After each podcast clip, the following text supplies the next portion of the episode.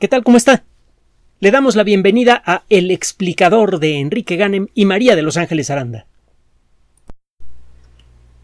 En la última década hemos visto cómo algunos uh, asuntos comienzan a ocupar un espacio cada vez más importante en los medios de comunicación masiva. Cuestiones como eh, destrucción ambiental, cambio climático, eh, producción de alimentos, desarrollo de nuevos medicamentos. En la última década, aproximadamente, los temas relacionados con la ciencia y la tecnología han comenzado a ocupar prácticamente todos los rincones del mundo de la información. Prácticamente todas las noticias importantes de alguna manera eh, tienen algo que ver muy directo con la ciencia y con la tecnología. Simplemente póngase a pensar en el impacto que ha tenido el Internet en la sociedad eh, mundial. El tema del calentamiento global antropogénico que tanto hemos discutido aquí, que es, uh, está relacionado con un verdadero problema, uno que sí existe, que es el de la degradación ambiental acelerada. Y bueno, total, eh, todos estos asuntos eh, están relacionados directamente con el, eh, con el conocimiento científico. Muchos de estos asuntos involucran a problemas graves que amenazan con eh, destruir la estabilidad y, posibilidades de progreso de la sociedad humana, como el impacto ambiental de nuestras actividades. Si usted se pone a estudiar a fondo todos los problemas graves que afectan a la sociedad moderna, migración, eh, eh, crimen organizado, drogas, eh, guerra, desigualdad social, etc., se dará cuenta que prácticamente todos esos problemas son de manufactura propia. No son problemas que realmente vengan de la naturaleza hacia nosotros, sino que son problemas que nosotros mismos nos hemos creado por nuestra adolescencia como especie. Mucha gente piensa que la solución a estos problemas es eh, tecnológica. Para enfrentar el cambio ambiental, carritos eléctricos, eh, fotoceldas, etcétera, etcétera. Y la realidad es que el aplicar esas soluciones de tecnología, llamémosle física o química o como le quiera llamar, de tecnología dura, sin desarrollar al mismo tiempo tecnología social, sin que las ciencias sociales nos permitan mm, estudiar y controlar los factores que integran a la sociedad con la misma soltura con la que controlamos los factores que, que juegan en, en la construcción de un edificio, mientras no incorporemos eso, cada conocimiento nuevo que agreguemos corre el riesgo de convertirse en un problema y no en una solución.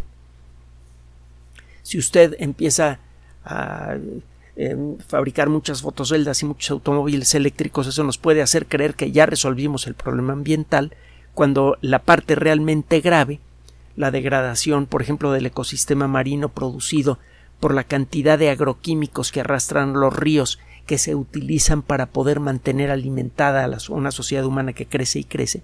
Este, si, eh, dejamos de lado la atención a la causa de los problemas que pretendemos resolver con la, con la tecnología que estamos desarrollando, lo que vamos a conseguir es incrementarlos. un buen ejemplo de la valor moral ambiguo que tiene la tecnología está relacionado con un trabajo que acaba de ser publicado en el Journal of the American Chemical Society, la revista de la Sociedad Química Americana. Muchas plantas, a lo largo de la historia de, la evolución de las plantas, que tiene ya como 400 millones de años, han desarrollado defensas químicas contra los insectos que se las quieren comer. Muchas de estas defensas químicas involucran sustancias que afectan el sistema nervioso. ¿De quién? De cualquier organismo que tenga sistemas nerviosos.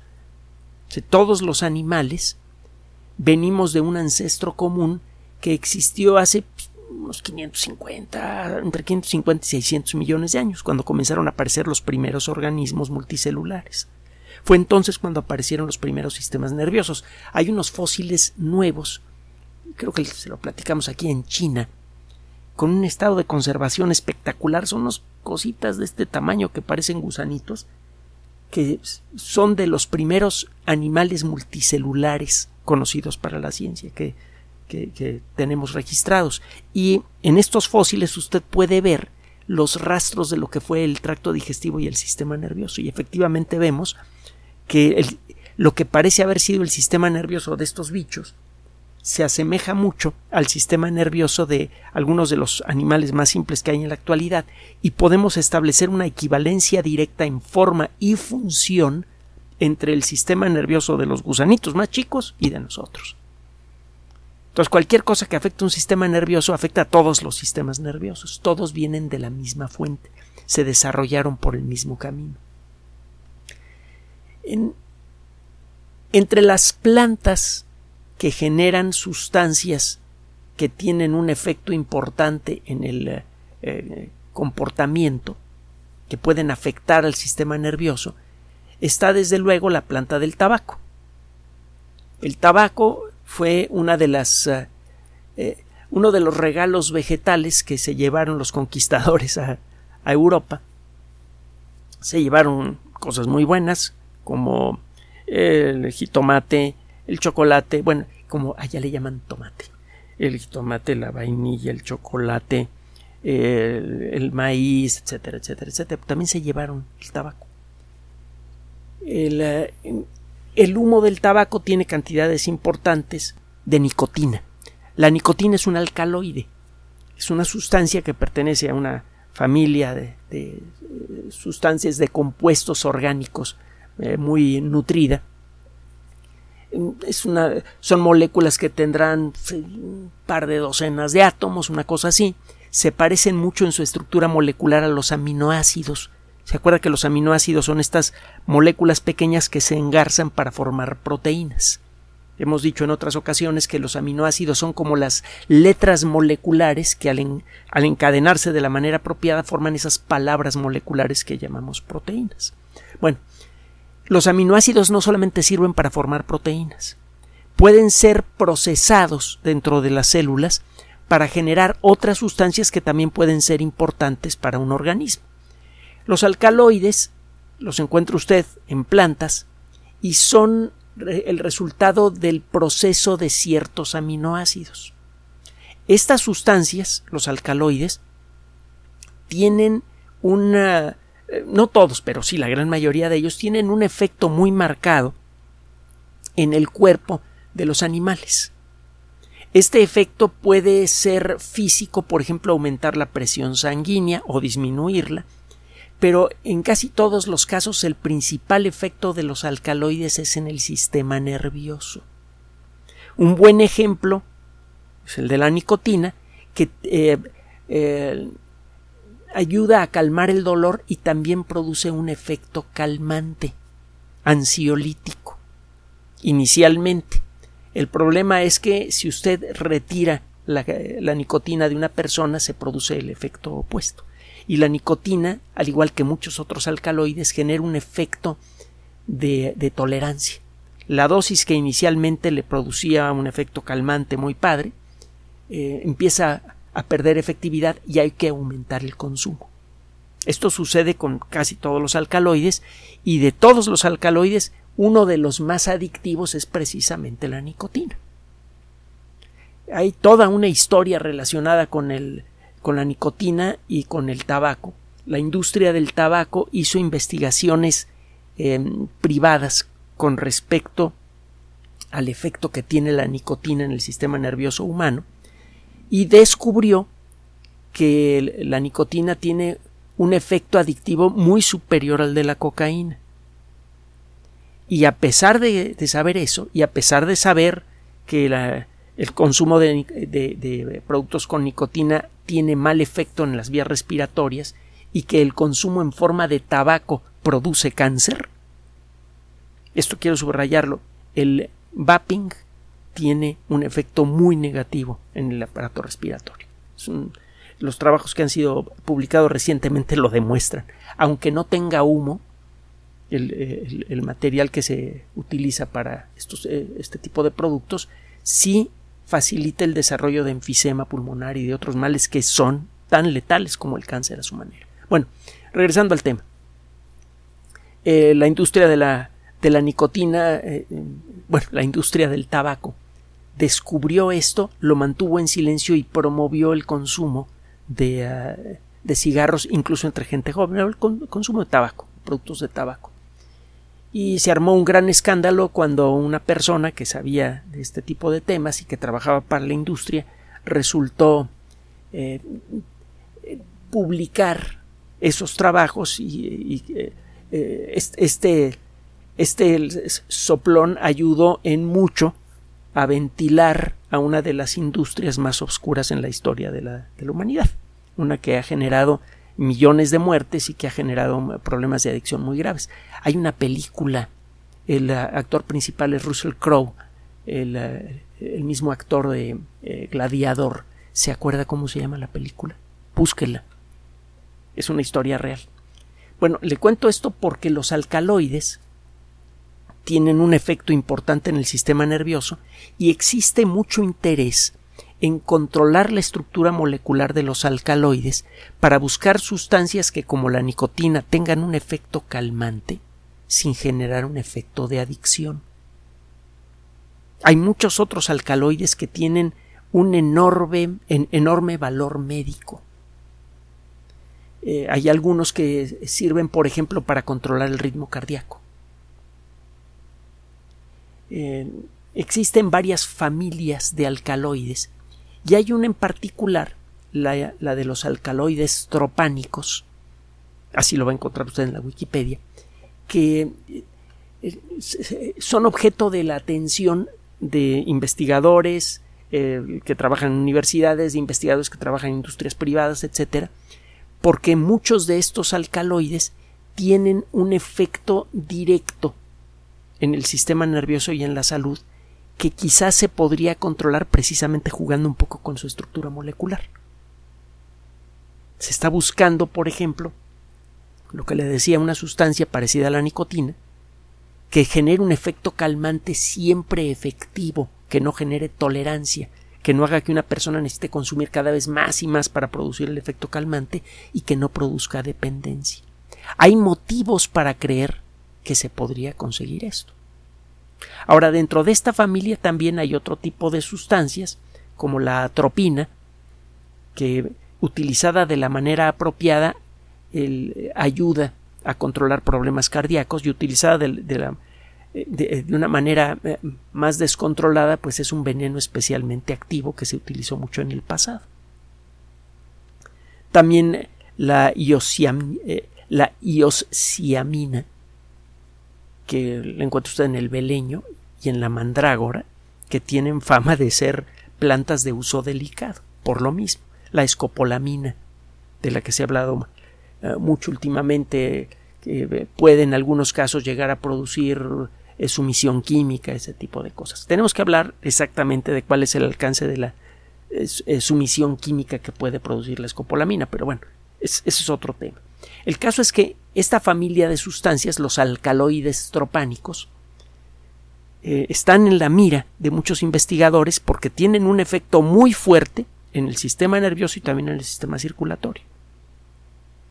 Y lo que se. Eh, ah, me faltó mencionar a la cocaína, que forma parte de esta familia. se cree que con pequeñas modificaciones se pueden conseguir los mismos efectos positivos y reducir al mínimo los efectos negativos. El problema es que construir alcaloides tropánicos con las técnicas clásicas de la química orgánica ha resultado ser escandalosamente difícil. Eh, los caminos moleculares que existen en el interior de, las células de cualquier ser vivo y que sirven para sintetizar sustancias son muy difíciles de seguir. Hemos utilizado el ejemplo en muchas otras ocasiones. Si usted, imagínese usted a una esfera del diámetro de la Ciudad de México lleno de canicas, de canicas de las que se usan para jugar. Son del tamaño de, pues más o menos de una uña. Esos son átomos. Esas canicas están unidas en paquetes, moléculas, están metidas en, en bolsitas de, eh, eh, con forma de red, que son las moléculas, las redes serían los electrones. Tiene usted muchos paquetes diferentes, cada, paquetito que tiene canicas de, distintos colores es una molécula. Y tiene usted millones de millones de tipos diferentes de moléculas. Y de cada molécula tiene miles o millones de ejemplares. Y están metidas en esta esfera gigantesca del tamaño de la Ciudad de México. Al seguir el camino de una de estas bolsitas, de una de estas moléculas, para ver qué cambio sufre adentro de la célula para que se produzca una X sustancia es hasta hace poco era punto menos que imposible. En la actualidad es, es posible, es escandalosamente difícil, casi ridículamente difícil, pero es posible. Entonces sí, más o menos hemos ido descubriendo cuáles son los caminos moleculares para la construcción de algunos alcaloides. Parece que la lista de pasos moleculares que hay que dar para la construcción de algunos alcaloides es especialmente larga. En otros casos, la lista de, procesos moleculares que hay que dar para arrancar de un aminoácido y acabar con un alcaloide tropánico es corta, pero alguno de los pasos ocurre en algún rincón de la célula que no podemos identificar. no tenemos eh, eh, una descripción realmente completa de cuál es la ruta molecular de construcción de cosas como la cocaína o la nicotina. Si llegáramos a conocer ese camino molecular, quizá podríamos meter, mire, aquí en este punto una modificación para que la molécula final, en lugar de ser la nicotina clásica, sea una forma sintética de nicotina que no produce adicción o que produce una adicción muy suave, como la cafeína, que tiene un efecto muy eh, interesante en el sistema nervioso y prácticamente no produce adicción. Y está el caso de la teobromina que está en el, eh, en el chocolate. Son ejemplos de sustancias que tienen un efecto bueno en el sistema nervioso sin producir en la mayoría de los casos adicción. Si hay casos muy raros de adicción al café y al chocolate. Sobre todo el chocolate. Hay gente que empieza a comer chocolate y no lo puede soltar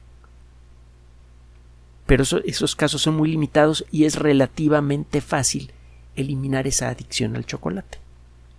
Lo que no ocurre con la cocaína, por ejemplo, con la nicotina, que le digo que es peor. Bueno, entonces, eh, eh, eh, haciendo una suma de lo último que le acabo de decir, no conocemos cuáles son las rutas de construcción de las moléculas de nicotina, de ah, cafeína, de eh, eh, cocaína, etcétera, de los alcaloides tropánicos, de los alcaloides en general.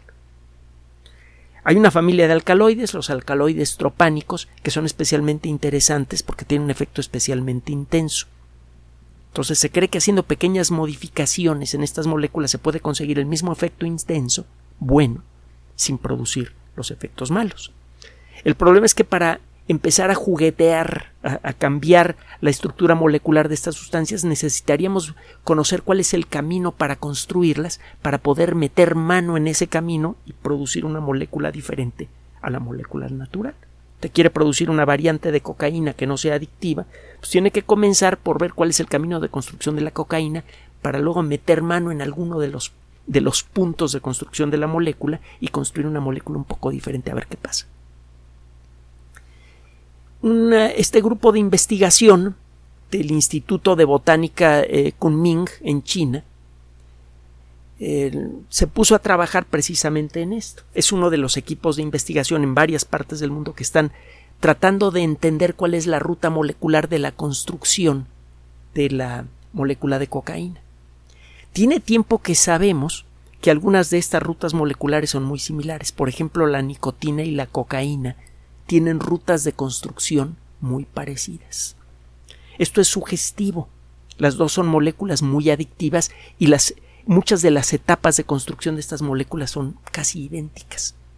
Eso sugiere que hay algo en estas etapas de construcción de la molécula que introduce ciertos grupos moleculares en la molécula en construcción que podrían estar asociados con la adicción. Si pudiéramos eliminar esas etapas en la construcción de la molécula, quién sabe, a lo mejor las moléculas resultantes tendrían el buen efecto calmante que tiene la nicotina sin el asunto de la adicción. A lo mejor. Partiendo de esta idea, estos investigadores eh, toman plantas de tabaco y haciéndose, basándose en su conocimiento del genoma de la planta del tabaco y de lo que sabemos de química orgánica, en particular de lo que sucede a nivel molecular dentro de una planta de tabaco, estos investigadores dijeron, mira, vamos a modificar este gene de aquí y este gene de aquí de la planta del tabaco, son modificaciones muy simples, eh, para ver si con este pequeño cambio cambia la estructura molecular de la molécula de nicotina. Si cambió, se convirtió en cocaína. Resulta que la planta del tabaco, con pequeños cambios moleculares, puede usted hacer que produzca cocaína. Esto es una buena y una mala noticia, desde luego. La buena noticia es que esto está confirmando cuando menos algunos de los supuestos con los que trabajan estos investigadores. Las rutas moleculares de construcción de muchos alcaloides parecen ser muy parecidas. A pesar de que hay muchos alcaloides diferentes, el, el, mecanismo general de producción de alcaloides parece ser, cuando menos en algunos casos, el mismo. Y eso significa que si usted llega a averiguar exactamente cómo es este proceso de construcción molecular en detalle y aprende a modificarlo, podría producir muchos alcaloides diferentes y podría llegar a conseguir sustancias parecidas a la cafeína que tienen un buen efecto en el sistema nervioso sin tener el efecto adictivo. Podría encontrar una sustancia como la cafeína, más bien como la teobromina, que tiene un efecto eh, calmante, y que no produce adicción, pero que sea mucho más intensa el, efecto que la teobromina. El chocolate calma, por eso algunas personas se lo toman en la noche, en otras personas tiene el efecto opuesto, por cierto. Bueno, el caso es que ese supuesto es correcto. Cuando menos eso es lo que parece. Con pequeñas modificaciones usted puede cambiar el tipo de alcaloide que produce una planta. Lo malo es que en la actualidad tenemos un problema muy grave con las sustancias que producen adicción un problema que tiene ya siglos. Busque usted de la historia de la guerra del opio, busque usted historias sobre la promoción del uso de sustancias psicoactivas de drogas en los ejércitos que participaron en la Primera y en la Segunda Guerra Mundial, en la Guerra de Vietnam, busque la historia del escándalo Irán Contras para que vea usted el origen y evolución del problema de de las drogas en el mundo. El caso es que en la actualidad resulta muy difícil interceptar cargamentos de drogas.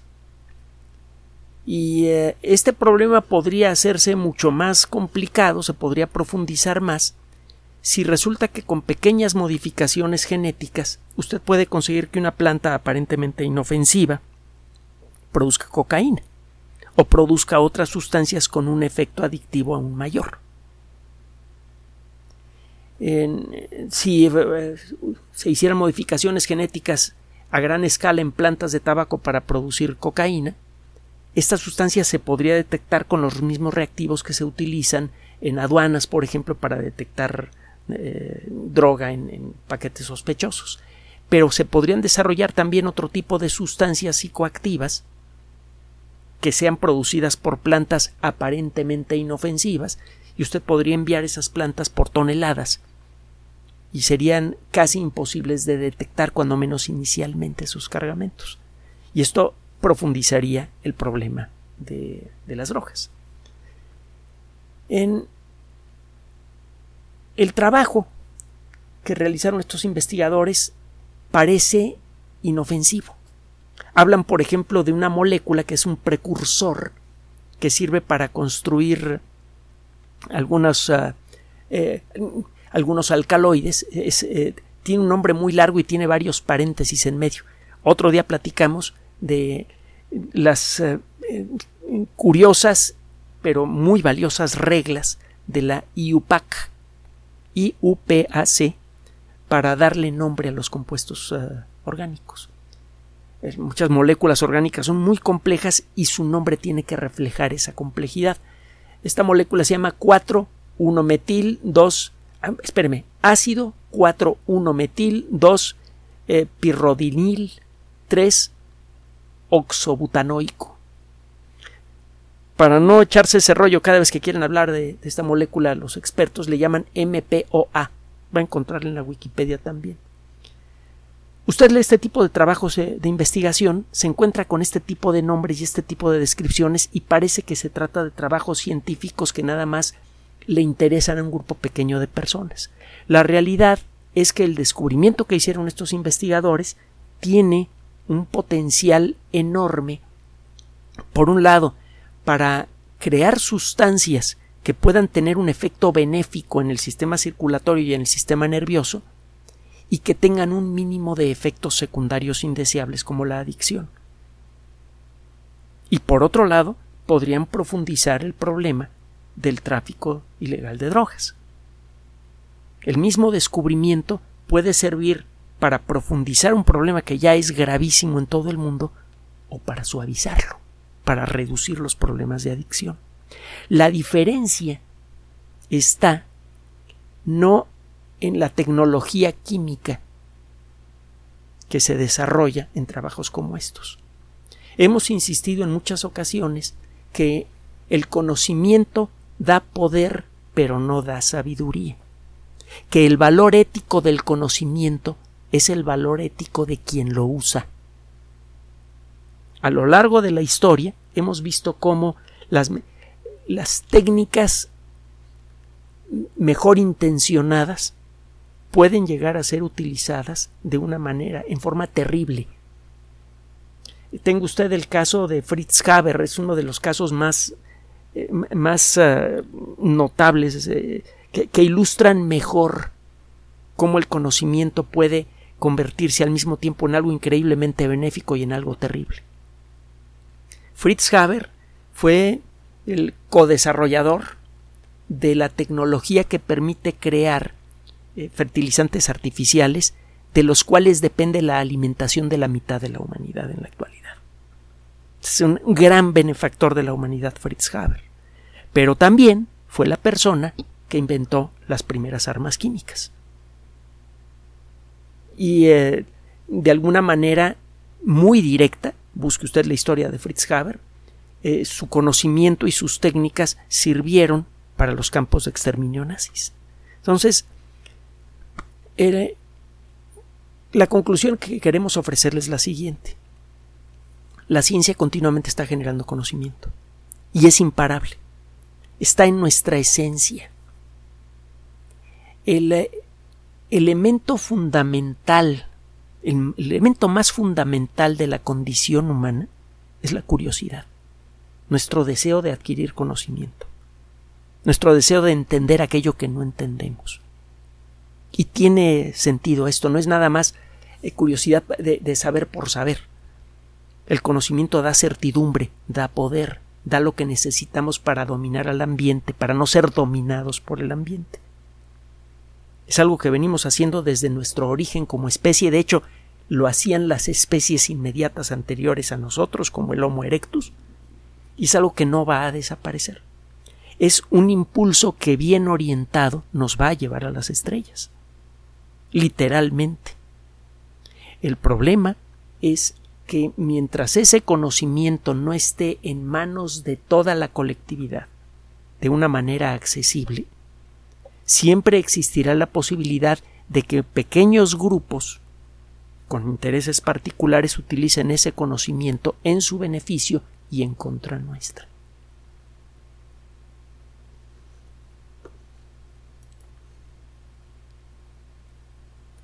Gracias por su atención. Además de nuestro sitio electrónico www.alexplicador.net, por sugerencia suya tenemos abierto un espacio en Patreon, el explicador Enrique Ganem, y en PayPal, el explicador patrocinio gmail.com por los que gracias a su apoyo sostenemos este espacio.